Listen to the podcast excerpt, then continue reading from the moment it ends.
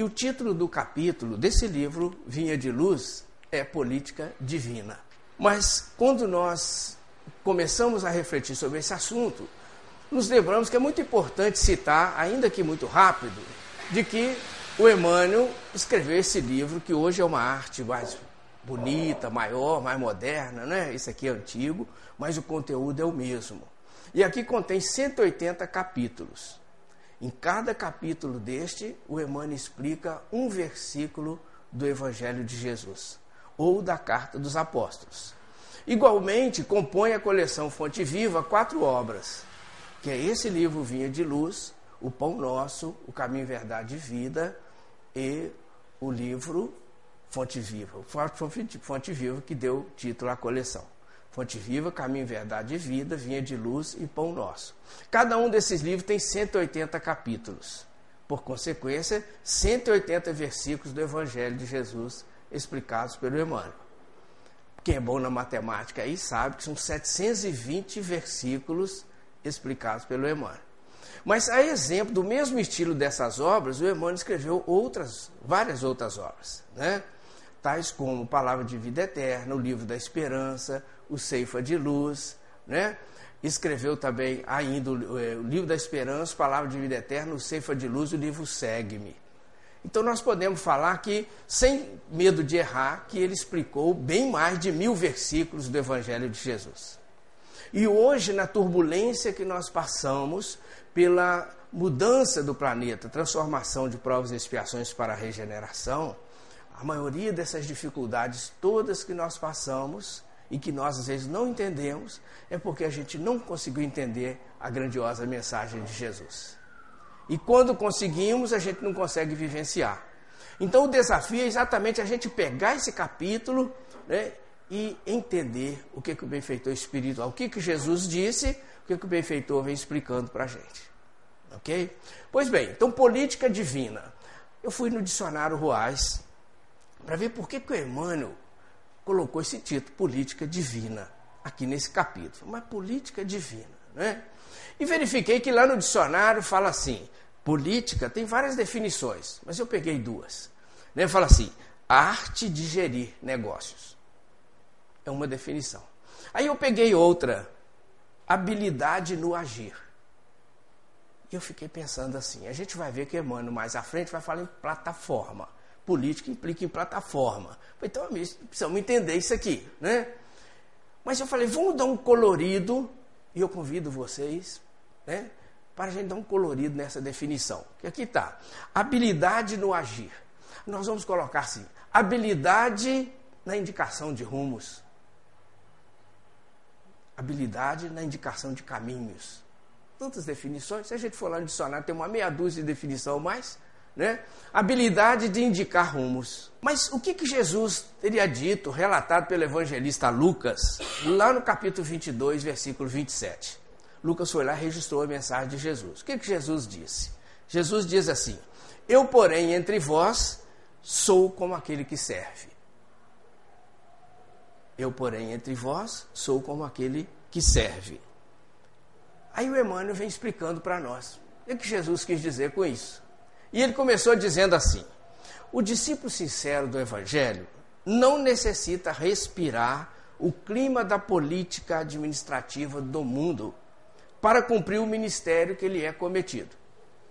O governador da terra, entre nós, para atender aos objetivos da política do amor, representou antes de tudo os interesses de Deus junto do coração humano, sem necessidade de portarias e decretos, respeitáveis embora. Administrou servindo, elevou os demais humilhando a si mesmo. Não vestiu o traje de sacerdote, nem a toga do magistrado. Amou profundamente os semelhantes e nessa tarefa sublime testemunhou a sua grandeza celestial. Nessa tarefa sublime testemunhou a sua grandeza celestial. E nós ficamos meditando. Nessa última frase do Emmanuel, resumiu tudo que nós dissemos, lemos para trás. Porque nessa tarefa sublime do Cristo, ele testemunhou sua grandeza celestial. E eu fiquei me lembrando do capítulo 1 do Evangelho de Marcos.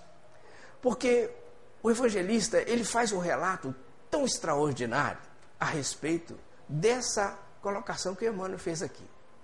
É, amou profundamente os semelhantes. Porque nós sabemos que onde Jesus estava, quando estava aqui no plano físico, a multidão acorria atrás de Jesus.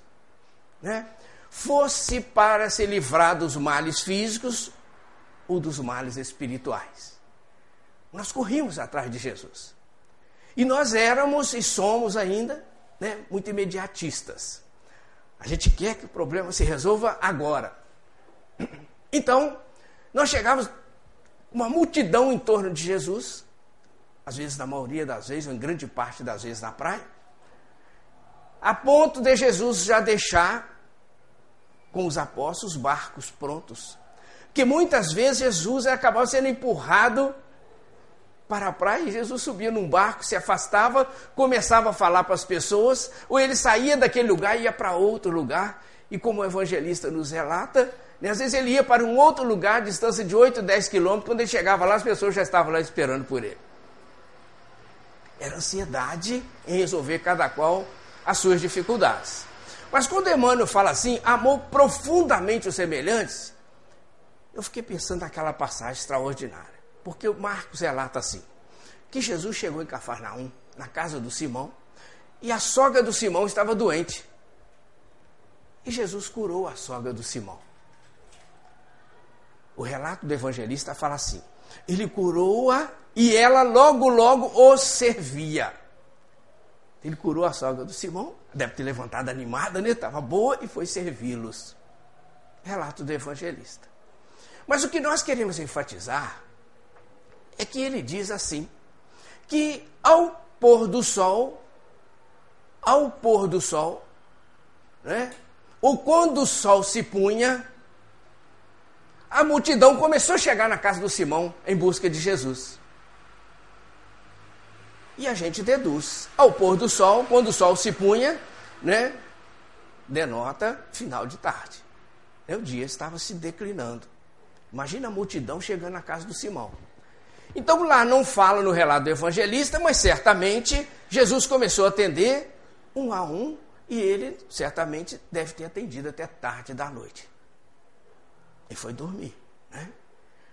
Diz o evangelista que ele levantou muito cedo levantou muito cedo e foi para um lugar deserto orar. Lugar deserto para orar. E que daqui a pouco, daí a algum tempo, chegou lá em Jesus Simão e outros apóstolos falando assim: Senhor, todo mundo está te procurando. Aí Jesus virou para ele e falou assim: Vamos para as aldeias para que eu lá eu pregue, porque para isso eu vim. Vamos para as aldeias para que lá eu pregue, porque para isso eu vim. Extraordinária demonstração de amor pelo semelhante. Mesmo porque o evangelista vai fechar a mensagem quando ele diz assim: e ele pregava em todas as sinagogas lá na Galiléia. O amor de Jesus pelos semelhantes. Porque se fosse né, outras pessoas, nós de repente falamos, vamos, vamos tomar um café primeiro. Depois vamos pregar. Não. Vamos para as aldeias para que eu lá eu pregue. Eu pregue. Extraordinário. Então a gente percebe que quando o Emmanuel fala para nós, traz essa orientação desse amor profundo ao semelhante, ele está trazendo explicação do Evangelho de Jesus esmiuçando, detalhando para que a gente entenda melhor a mensagem de Jesus. Mesmo porque a mensagem de Jesus né, nem sempre foi falada, a cada momento os seus exemplos. Né, que a gente, a gente fala assim, oh, o Evangelho de Jesus, mas na verdade, se a gente pensar bem, o, o Jesus é o Evangelho. Né? Porque o Evangelho é o relato da vida de Jesus, tanto é, verbalizado quanto exemplificado.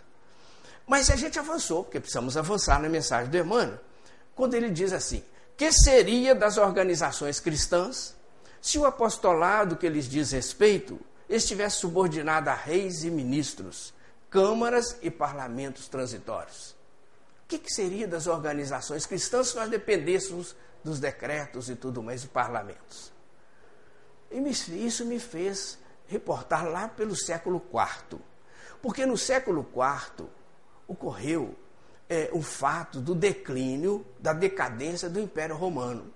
Foi exatamente na época do no século IV, a decadência do Império Romano. O Império Romano, na tentativa de se salvar, buscou uma estrutura que já existia, que já existia, né, nas autoridades eclesiásticas e declararam então, o Império Romano declarou a religião, o cristianismo como religião oficial de Roma. E dali para cá, então, começamos a deturpar um pouco o cristianismo na busca do poder, seja temporal ou poder material. Tudo enquanto é forma. Haja visto que, se nós olharmos hoje na história, né, grande parte das guerras que o mundo já viveu, hoje foram guerras religiosas. Guerras religiosas. E a gente vem passando pela Idade Média. E nós vamos ver que a, a Guerra das Cruzadas, diz a história, está na psicosfera, está registrado na internet, nos livros de história, normal, para todo mundo saber, né? de que foram 200, 200 anos de guerra deixando rastros de misérias e destruição. 200 anos. Simultaneamente, ou logo após, nós tivemos o período terrível da humanidade, que foi o período da Inquisição. Se a gente deixar entrar muito em detalhes, né? Mas nessa época, nessa época a misericórdia divina se fez na humanidade porque foi exatamente no século XII, século XI, XII XIII que o pai manda aqui né, Francisco de Assis, o santo de Assis. Né? E Francisco de Assis chega né, para recuperar a igreja, né? para restaurar a igreja, o cristianismo tal como Jesus houvera deixado, porque estava completamente desestruturado. E um fato muito interessante que a gente vê, de que quando Francisco de Assis começa a ouvir a mensagem do objetivo da vinda dele aqui na Terra, ele vê lá no alto do morro uma capelinha, que lá estava escrito, né? Ou a voz lhe dizia: reconstrói a minha igreja. E ele viu a capelinha lá no alto do morro, a capelinha toda destruída, e ele começou a entender que era reconstruir aquela capelinha. E ele reunia irmãos Muitos irmãos iam para a praça cantar para as pessoas em troca de uma pedra. E levavam a pedra para reconstruir a capelinha. Nós podemos ver no livro de Francisco de Assis para você, Francisco Sol de Assis, escrito por Divaldo, agora relativamente recente, né? extraordinário. Mas aos poucos a mensagem foi aclarando na sua mente e ele percebeu que reconstruir a igreja era levar o cristianismo à sua origem, tal como Jesus houvera deixado. E aí foi onde ele é, é, se abdicou até da roupa do corpo, né? de todo o materialismo, né? fundando a congregação e tudo mais, né? unindo tantos irmãos de uma forma extraordinária que a gente não vai descer a detalhes aqui. Mas, avançando um pouco mais, do século XVI, o Pai, na sua misericórdia, manda aqui na terra manda aqui na terra. Teresa Dávila, João da Cruz Inácio de Loyola. Restaurar o cristianismo tal como Jesus houvera deixado, né? E Francisco de Assis já houvera reativado. Extraordinário. Esses irmãos maiores, tão logo desencarnaram, né? A igreja, pelas suas normas eclesiásticas respeitáveis, os canonizou com Santa Teresa d'Ávila, São João da Cruz, Santo Inácio de Loyola nós, do amparo da doutrina espírita, à medida que nós começamos a ampliar o horizonte do entendimento, a gente vai perceber que todo espírito puro é um espírito santificado. Afinal, todos trabalham auxiliando o nosso Pai na administração do universo. Do universo que, aliás, hoje, hoje, os cientistas, à medida que eles substituem o telescópio Hubble pelo mais moderno, eles começam a perceber e dizem eles assustados já nós estamos enganados quando falamos universo, porque são multiversos. São multiversos. São muitos universos, a criação infinita do nosso Pai. Mas esses irmãos maiores, então, auxiliam o Pai, colaboram com o Pai na administração de tudo isso. com uma finalidade maior e única para todos nós, encarnados ou desencarnados, de que nós venhamos a ser felizes. Que nós venhamos a ser felizes. Essa é a plataforma divina. Mas o Emmanuel nos chama ainda ao raciocínio quando ele fala assim: se desejas penetrar efetivamente o templo da verdade e da fé viva, da paz e do amor com Jesus, não ouvides as plataformas do Evangelho Redentor. Ama a Deus sobre todas as coisas, com todo o teu coração e todo o teu entendimento. Ama o próximo como a ti mesmo. Cessa o egoísmo da animalidade primitiva. A gente leu três de uma vez, por causa do tempo, né? A gente tem que ir nos ajustando à disciplina do tempo. Então, quando ele diz assim, ama a Deus sobre todas as coisas e o próximo como a ti mesmo. Cessa o egoísmo da animalidade primitiva. Nós não temos como amar ao nosso Pai se nós não amarmos o próximo. Porque afinal de contas, né? Todos somos filhos do mesmo Pai, todos somos irmãos, e o desafio é que nós nos ajudemos. Porque Deus é assim, trabalha em silêncio e ajuda um através do outro. Coloca meia dúzia, antigamente eram 20, a prole era 20 filhos, 30 filhos, né? Hoje a prole é menorzinha. Então o pai coloca ali, naquele reduto familiar, no cadinho né, familiar que os espíritos falam, cadinho, né?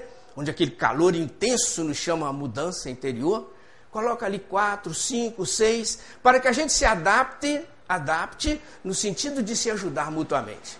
Aí depois o pai coloca mais cinco, mais dez no centro espírita ou no ambiente de trabalho, de tal forma que a gente já tendo treinado no lar, a gente chega ali, a gente consiga exercitar o amor ao próximo. Depois coloca a gente num ambiente maior, numa comunidade, num bairro, numa cidade. De tal forma que à medida que a gente for exercitando esse amor, esse amor vai sendo irradiado em todas as direções, auxiliando a mudança interior de cada coração. Porque esse é o desafio. Então, o Emmanuel avança quando ele fala assim: cesse o egoísmo da animalidade primitiva.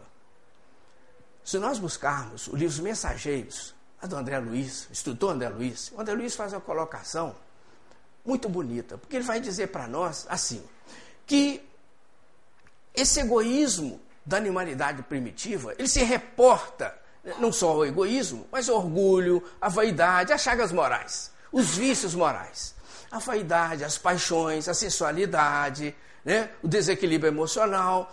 Então ele vai dizer assim: que assim como a doença do corpo proliferam as células, as células, não é?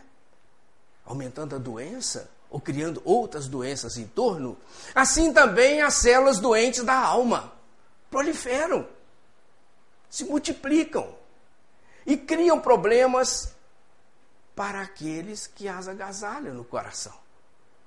E à medida que esses problemas crescem no coração da criatura, crescem também o entorno, porque assim como a luz irradia, as sombras também o fazem.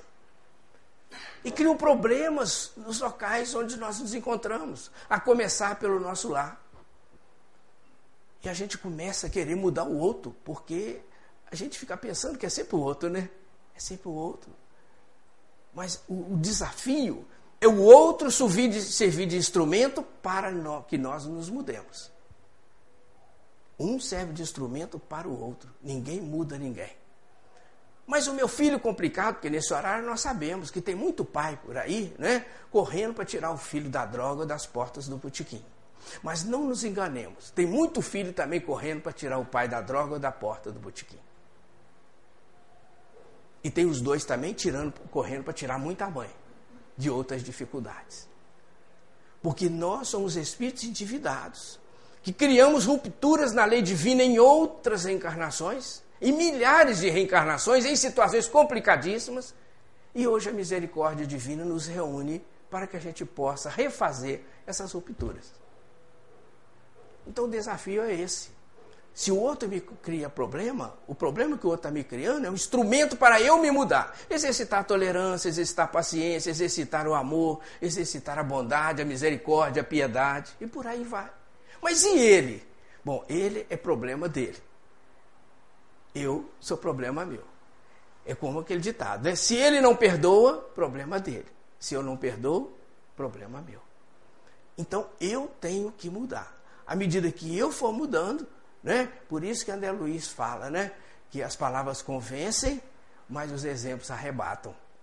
Diz lá no livro Os Domínios da Mediunidade, palavra de André Luiz. Porque à medida que eu vou mudando, né? Que eu vou mudando, né? Alguém vai falando, puxa, mas fulano está diferente. É percebendo, começa a perceber, porque irradia. Irradia. A gente precisa avançar um pouquinho mais. O Emmanuel fala assim: faz o bem aos que te fazem mal. Faz o bem aos que te fazem mal. Abençoa os que te perseguem e caluniam. Ora pela paz dos que te ferem. Abençoa, abençoa, faz o bem aos que te fazem mal. Abençoa os que te perseguem e caluniam. Ora pela paz dos que te ferem. As palavras de Jesus. Jesus veio e falou: Amai os vossos inimigos, né? Amai aquele que te persegue e calunia. O Emmanuel repete aqui para nós. Né? Ora pela paz dos que te ferem. É preciso a gente perceber por que, que o benfeitor está colocando isso. Porque aqueles que nos ferem ou caluniam são irmãos doentes. Assim como nós estamos, não somos, estamos doentes. Mas à medida que a gente vai se recuperando, à medida que nós começamos a refletir no Evangelho de Jesus, começamos a entender a mensagem do Cristo e a nos esforçar para colocar em prática, a gente vai mudando. Quem sabe aquele irmão não percebeu isso ainda? Ou às vezes percebeu, mas não decidiu-se ainda a mudar. É um irmão que ainda está com muita dificuldade. Então é preciso a gente perceber que daqui a pouco ele vai estar bem. Porque tudo passa. As dificuldades passam. Daqui a pouco ele vai perceber. Mas também nós temos que estar conscientes desse daqui a pouco. Porque o daqui a pouco para nós, a gente fica pensando, daqui a 10 minutos, né? Daqui a meia hora, amanhã. Mas não é assim. O daqui a pouco, o tempo é do Pai. Nós estamos passando pelo tempo. Então, daqui a pouco, pode ser daqui a 100 anos. Mas daqui a 100 anos? É, daqui a 100 anos é daqui a pouco. Porque em bilhões de anos, o que é 100 anos? Porque o tempo é do Pai. E depende do livre-arbítrio de cada um.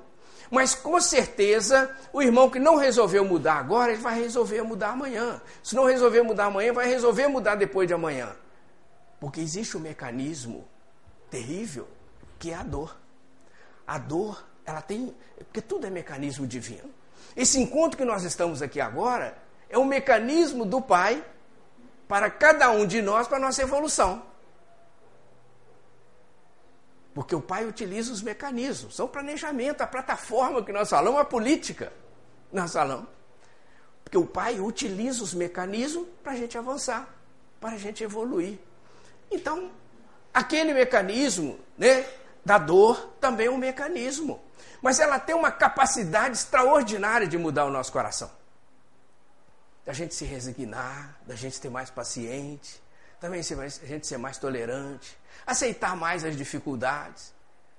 Porque a dor, ela tem essa capacidade. Há pouco tempo conversávamos com uma senhora no hospital, uma jovem senhora, né? E ela falava assim, senhor Geraldo, eu mudava de, de calçada quando eu via um hospital. Eu não aguentava nem passar na porta do hospital. Agora estou eu aqui, senhor Geraldo dependendo das pessoas, até para me trocar as fraldas. Até para me trocar as fraldas. Isso é uma realidade. Vimos famílias no hospital, não trabalhamos nessa área não, mas só porque a gente teve a oportunidade de estar lá. Né? Vimos família no hospital, ficava quatro, cinco dias esperando a transferência para um hospital especializado. Aí chegava outra família de outra cidade circunvizinha, ali se reuniam nas enfermarias, ficava ali cada um com a sua dor, né? Cada um ajudando o outro a carregar a sua dor. Porque a dor é assim, ela une os corações. Ela faz a gente parar para esquecer da nossa dor e ajudar o outro. Por isso que a Joana de Anjos fala assim, né? Melhor remédio para a sua dor é colocar remédio na dor do outro. Porque quando tem muitos doentes juntos, a gente esquece da gente e quer ajudá-lo. Então as famílias estavam assim. Mas algo interessante estava acontecendo, que a família que conseguiu uma vaga no hospital para ser transferida, ela ia chorando e a que ficava também ficava chorando. Elas trocavam o telefone, somente as mulheres, né? sensibilidade extraordinária, né? Trocava o telefone, trocava o número, de que, do e-mail, para que não perdessem mais o contato. É a capacidade que a dor tem de ligar os corações. Então, esse é precisamos a gente lembrar de que esse irmão que não conseguiu, não quero mudar, não quero mudar. Quantas vezes nós estamos com alcoólatras, com dependentes químicos e fala assim, senhor Geraldo, eu não bebi hoje. Mas meu filho, coitado, não está conseguindo ficar em pé. Mas ele não admite que bebeu. Não admite que estudou droga. Depende da pessoa. Cada um tem o seu momento de insight. Seu momento de decidir, não, eu quero mudar. Quantos chegaram perto de nós e falaram assim, ó, não perde o tempo do senhor não, que eu não quero mudar. Mas a gente não está perdendo tempo. Pelo contrário, a gente está ganhando. Porque a lei divina é assim.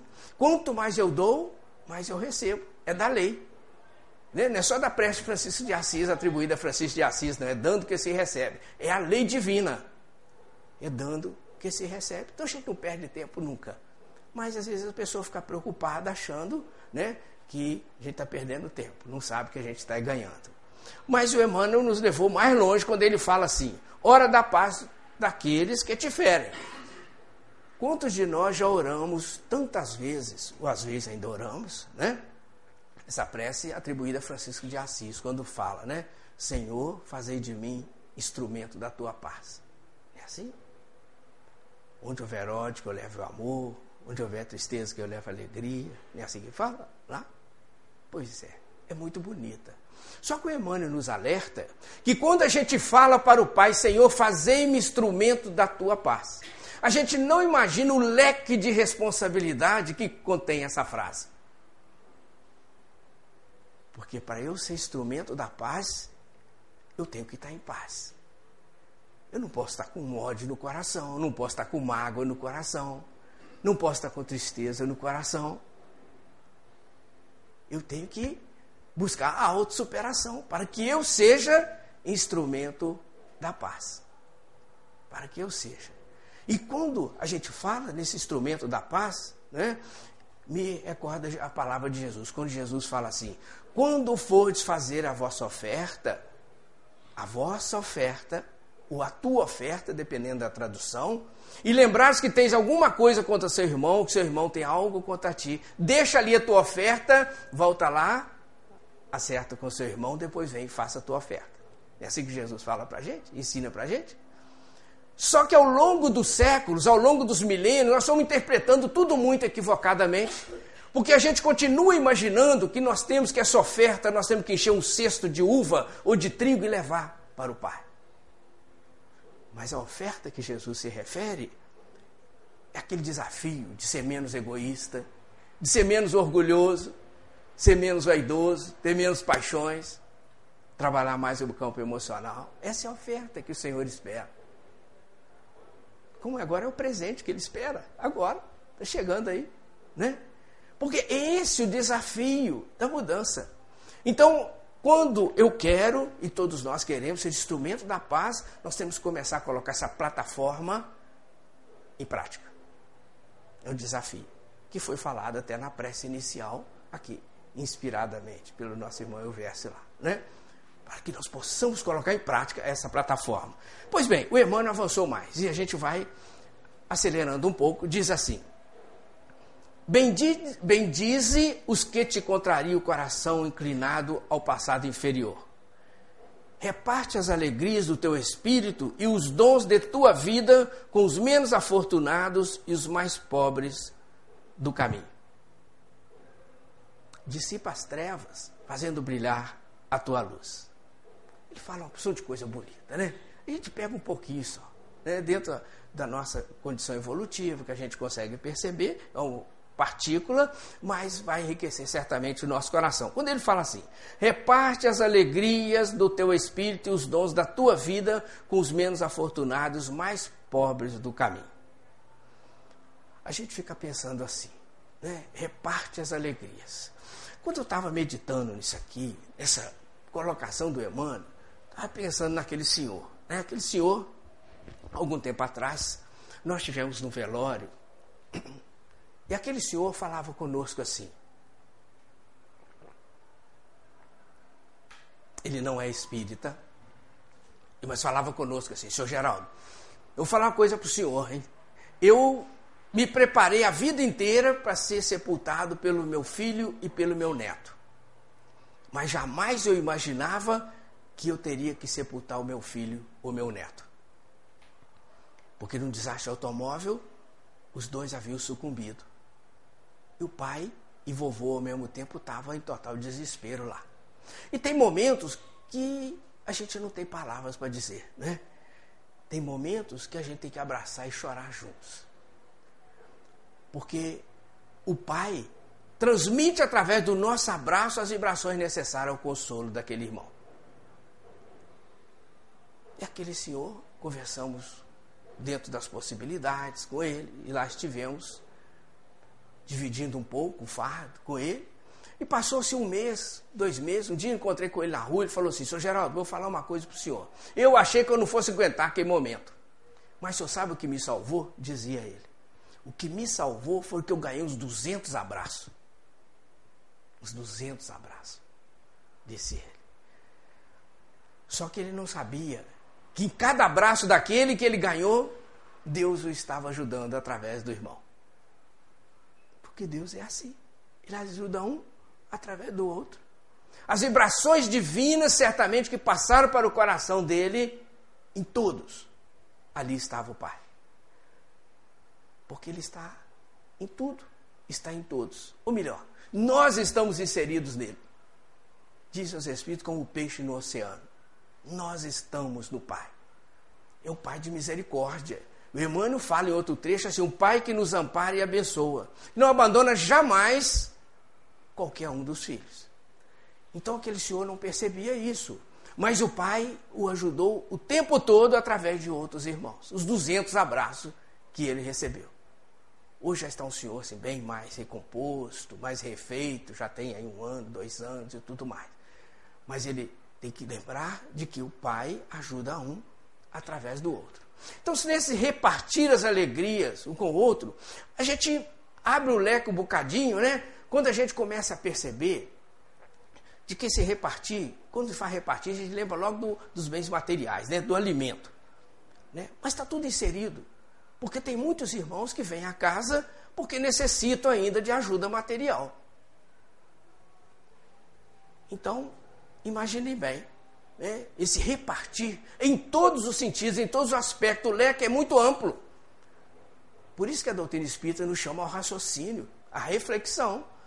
Porque na nossa casa, por exemplo, nos lembra que, que tem uma senhora, uma menina, jovem senhora, fala assim, né? Uma senhorinha, né?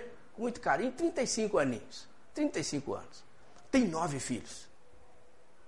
Nove filhos. Então você imagina assim, eu dou para ela não vou nem falar um, não. Vou falar dois quilos de feijão. Tá? As crianças tudo com fome. Quando ela chegar em casa, ela cozinha aquele feijão, os dois quilos de arroz que ela ganhou no centro. Vocês acham que vai sobrar alguma coisa para amanhã? Claro que não.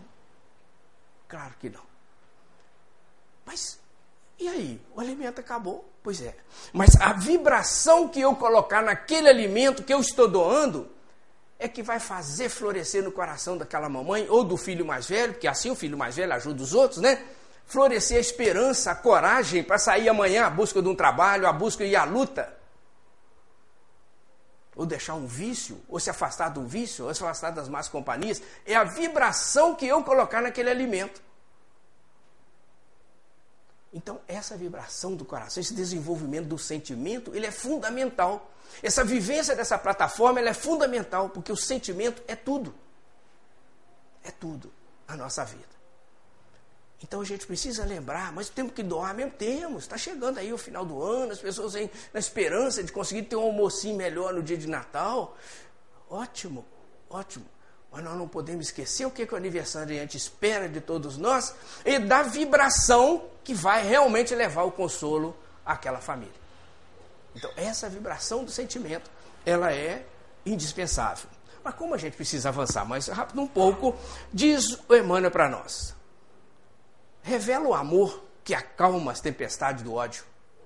Revela o amor que acalma as tempestades do ódio. Mantém viva a chama da esperança onde sopra o frio do desalento.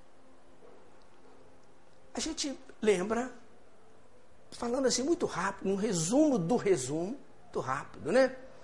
Daquele momento em que Jesus acalmou a tempestade lá no mar, né? quando ele estava indo para Decápolis, né, depois né, né para amanhecer o dia lá, com os barcos dos apóstolos, em que deu aquela tempestade no mar, os relâmpagos, trovões, ondas gigantescas e tudo mais, em que os apóstolos apavorados acordam Jesus, que estava dormindo, cansado, né?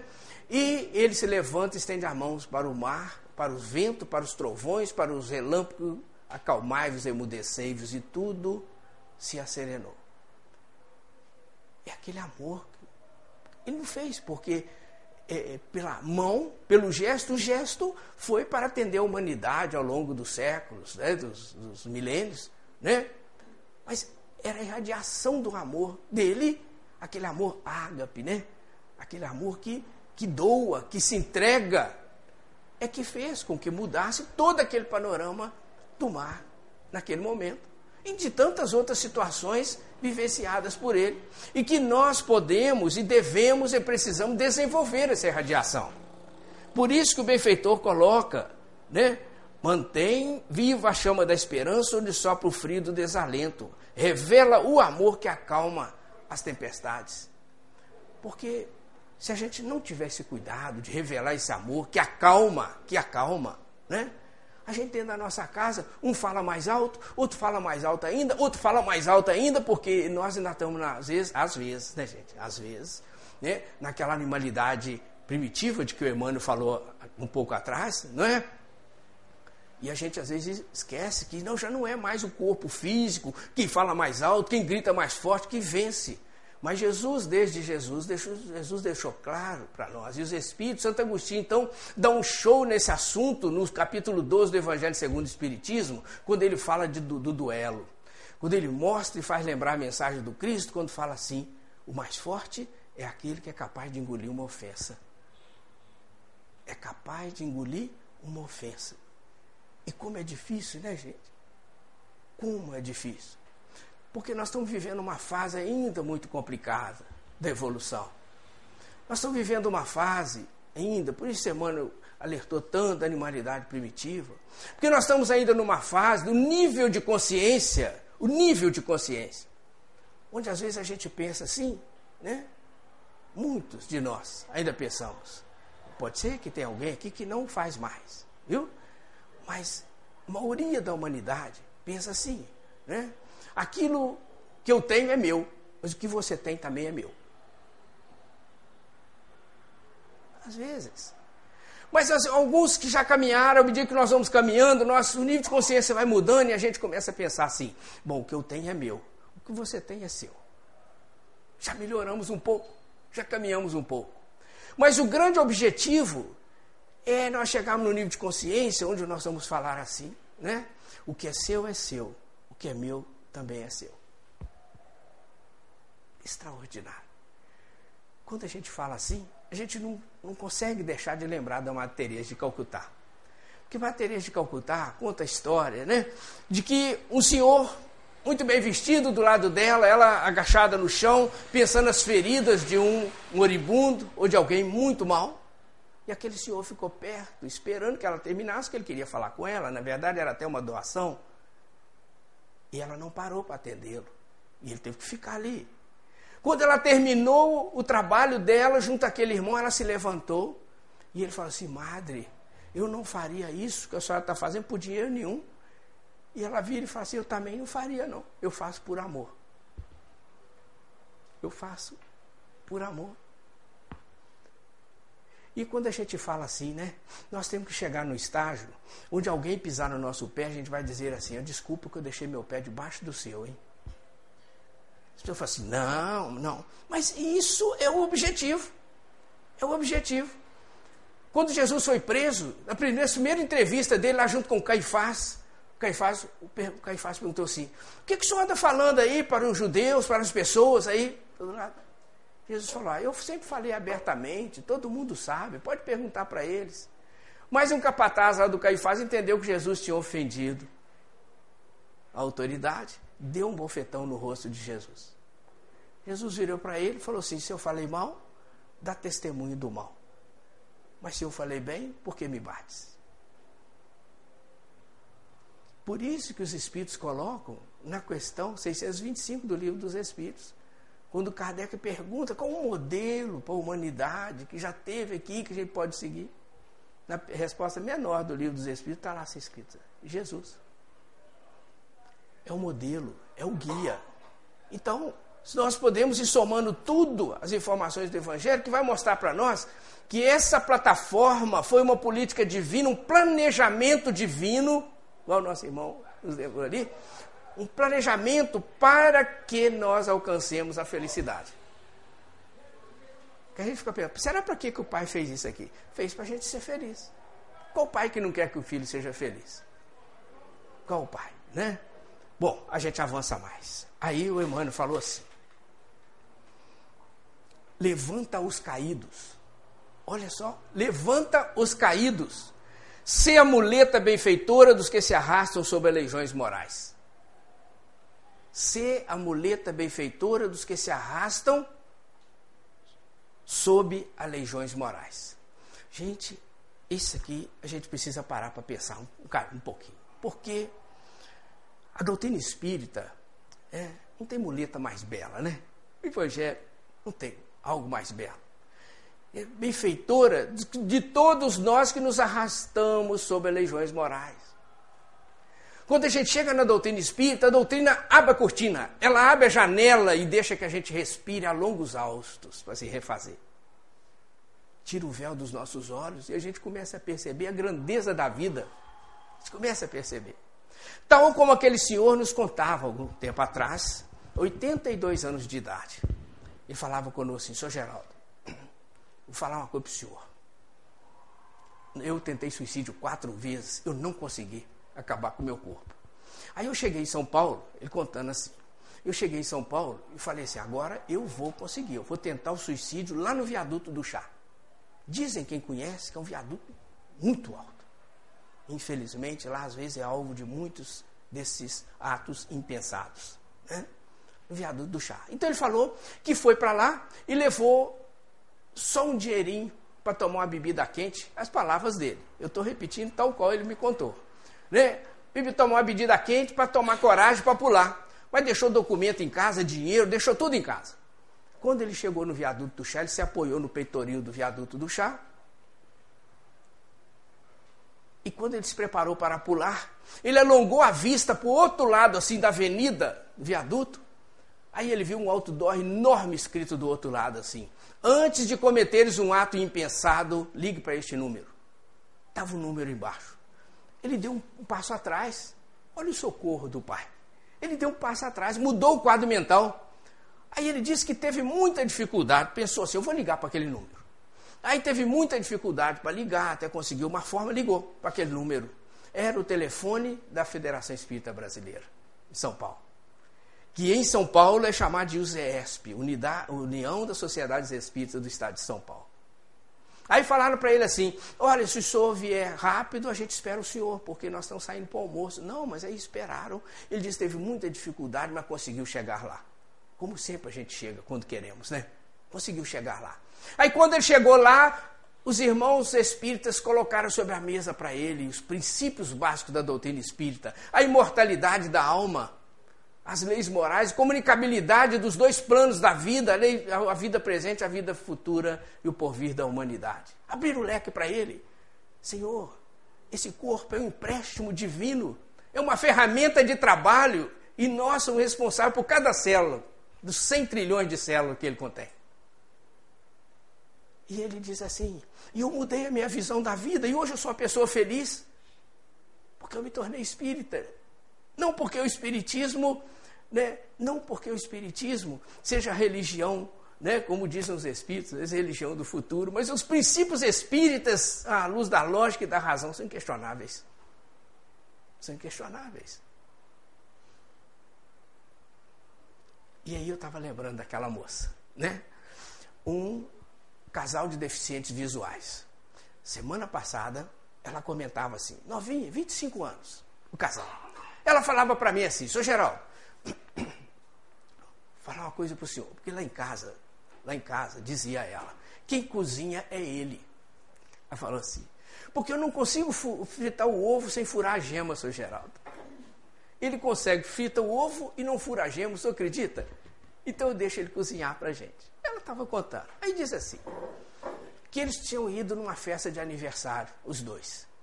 O aniversariante era deficiente visual. E aí, quando eles saíram tarde da noite, disse que tinha muito deficiente lá. Aí elas saíram de lá e falou assim: era uma pirambeira danada, seu Geraldo. Depois de uma dificuldade para a gente subir e chegar na rua. Quando nós chegamos na rua, a rua cheia de buraco, a gente não podia passar na calçada, tinha que passar no meio da rua.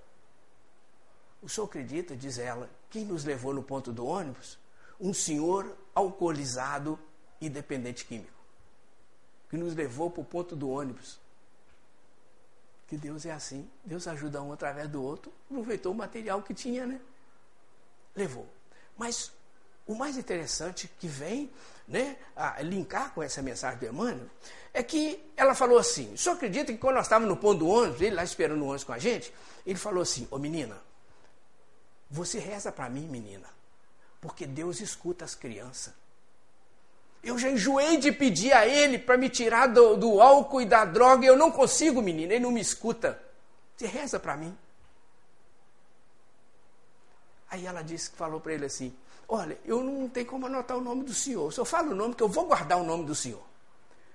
Não é, gente, que no outro dia ela chegou lá no centro, falou, pediu, chamou um colega lá, pediu para anotar o nome daquele senhor e levar para a irradiação do centro. Ela guardou o nome do moço.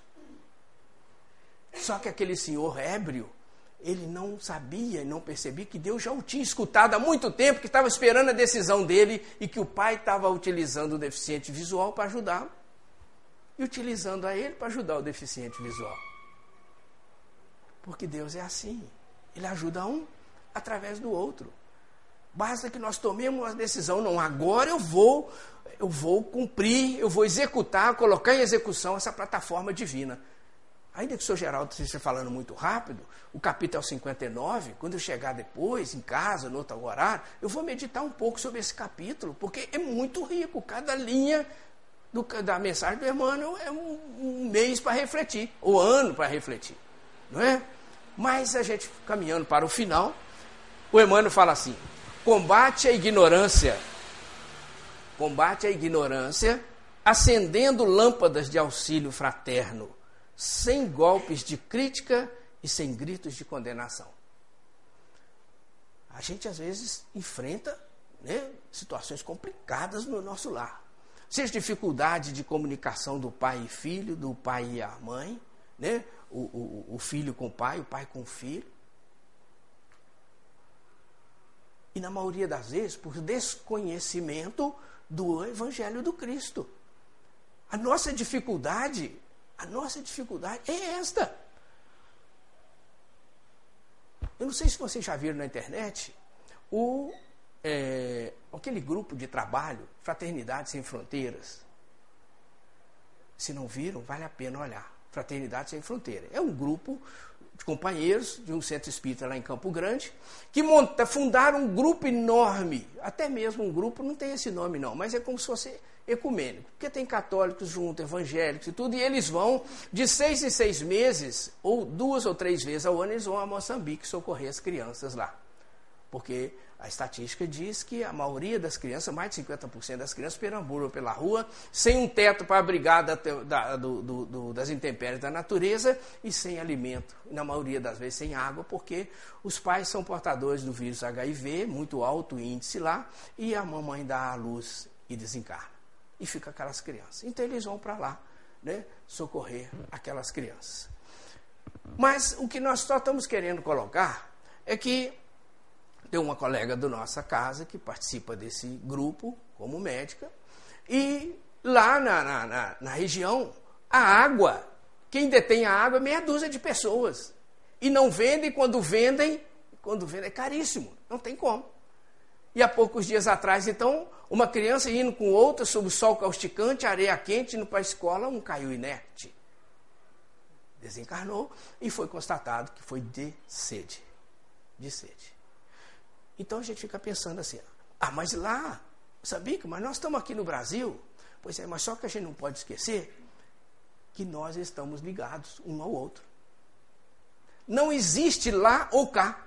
Existe um todo multiversos, todos interligados. Todos interligados. É por isso que aquele ditado chinês que fala assim: não se pode tocar numa flor sem incomodar uma estrela. Eu estava ouvindo uma entrevista do Divaldo e do Haroldo Duta Dias, agora dia 14 de novembro. Quem não viu, vale a pena ver, deve estar no YouTube, né? É, que foi feito lá na Federação Espírita Brasileira. E, e Divaldo faz uma citação extraordinária lá quando ele fala assim, né? Uma pluma que se balança na praia ao sabor da, do vento, da brisa, incomoda o cosmos. Porque é, é a ligação, todos nós estamos ligados. Todos nós estamos ligados. Nós temos muitas nacionalidades dentro da gente. É por isso que o Chico, ao conversar com um amigo dele, falava assim: Meu amigo, onde que está o seu passado? Ele falou: Ah, está lá para o Alasca, fora na Rússia. Já viajei tanto, meu passado está lá. O Chico falou: Não, meu filho, está dentro de você. Porque a gente já reencarnou em muitos lugares, em muitos lugares. Nós trazemos muito, muito dentro do nosso coração, muitas tendências, muitas situações de outras encarnações em vários locais diferentes. E hoje nós temos uma felicidade de estar aqui, né, nessa, na pátria do Evangelho.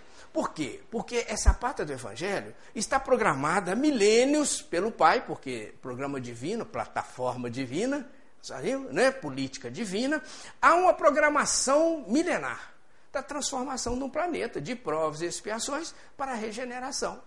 Só que nós, espíritos endividados, o Pai falou assim: bom, aquele planeta que vai se transformar dentro de algum tempo é o local ideal para esses irmãos evoluírem. Então vamos levá-los para lá. Nos deram a oportunidade de vir para cá. Então não está se transformando porque nós estamos aqui. Nós estamos aqui porque está se transformando. É diferente. Aí vem a oportunidade de a gente se encontrar numa noite como esta, né? E vem aqui,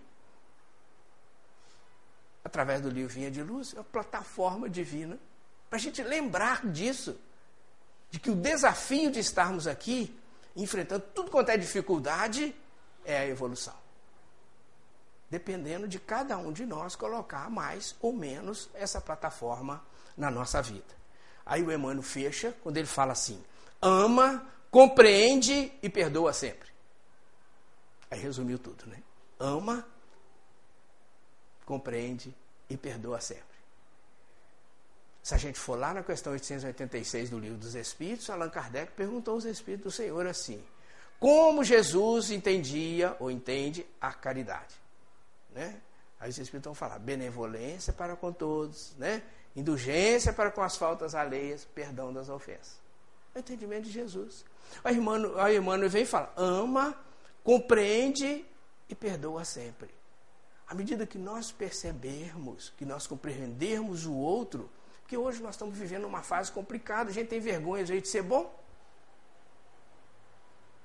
Jesus, lá no Evangelho, falava assim: haverá um tempo onde a iniquidade será tão grande que a caridade se resfriará. E hoje a gente está vivendo isso. Tem vergonha de ser bom? Tiver alguém caído na sarjeta ali, antes da gente ajudar aquele irmão, a gente olha para ver se tem alguém, faço, não faço, titubeia. Esquece que é um irmão nosso que está caído ali, que precisa dar a mão. É assim, nós estamos assim, né, nessa, nessa caminhada ainda com muita dificuldade. Aí o Emmanuel fecha e fala assim. Porque geralmente o capítulo dele, ele usa três quartos mais ou menos explica a mensagem do Evangelho. Aí no finalzinho ele orienta. É isso que ele faz aqui. Então ele fala assim: lembra-te, meu amigo, de que os administradores do mundo são, na maioria das vezes, veneráveis prepostos da sabedoria imortal, amparando os potenciais econômicos, passageiros e perecíveis do mundo. Todavia, não te esqueças das recomendações traçadas no Código da Vida Eterna, na execução das quais devemos edificar o reino divino dentro de nós mesmos. Nós vamos repetir o finalzinho, vocês me permitem. Quando ele fala assim: Todavia, não te esqueças das recomendações traçadas no Código da Vida Eterna, na execução das quais devemos edificar o reino divino dentro de nós mesmos. Esse é o desafio. Esse é o grande desafio. Afinal, nós somos feitos à imagem e semelhança do nosso Pai. Nós somos centelha divina. E esse reino, ele tem que ser edificado dentro de nós, porque é parte daqui, é de dentro para fora. A ciência é de fora para dentro. Nós estamos aprendendo, buscando, mas a consciência é de dentro para fora. Tem que ir desabrochando. Desabrochando como uma rosa que se abre e oferece o perfume à natureza. Um desafio. À medida que essa rosa desabrochar, rosa de luz, né? Só rosa de luz e perfumada. Coisa extraordinária, né? Essa rosa de luz for desabrochando e perfumando, os primeiros a, a, a, sentir o efeito extraordinário vão ser nós e aqueles que nos rodeiam, os, os próximos mais próximos, os entes queridos, em todas as direções que estiverem. E com essa plataforma no coração, né, com essa mensagem desse capítulo no coração, que nós possamos rogar ao nosso Pai de misericórdia. Esse Pai né, que fez essa plataforma extraordinária, essa política para a nossa felicidade, que Ele nos abençoe a todos, encarnados e desencarnados que aqui nos encontramos, né, abençoe nossa família, a comunidade, abençoe os irmãos que sofrem no mundo inteiro, mas os que fazem sofrer também, porque todos nós estamos doentes a caminho da cura, a caminho da felicidade. Muito obrigado. Jesus nos abençoe. Muita paz.